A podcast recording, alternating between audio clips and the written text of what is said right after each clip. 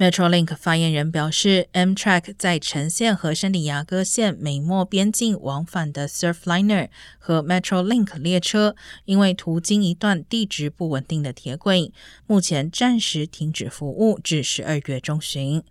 该路线经过一段山崖，受到气候变迁、海平面上升以及海岸侵蚀的影响，铁路下方一侧山坡可能崩塌。在过去的十三个月中，该段铁路线已向海洋靠近约二十八英寸。估计本次停驶每天将影响约一千五百名乘客。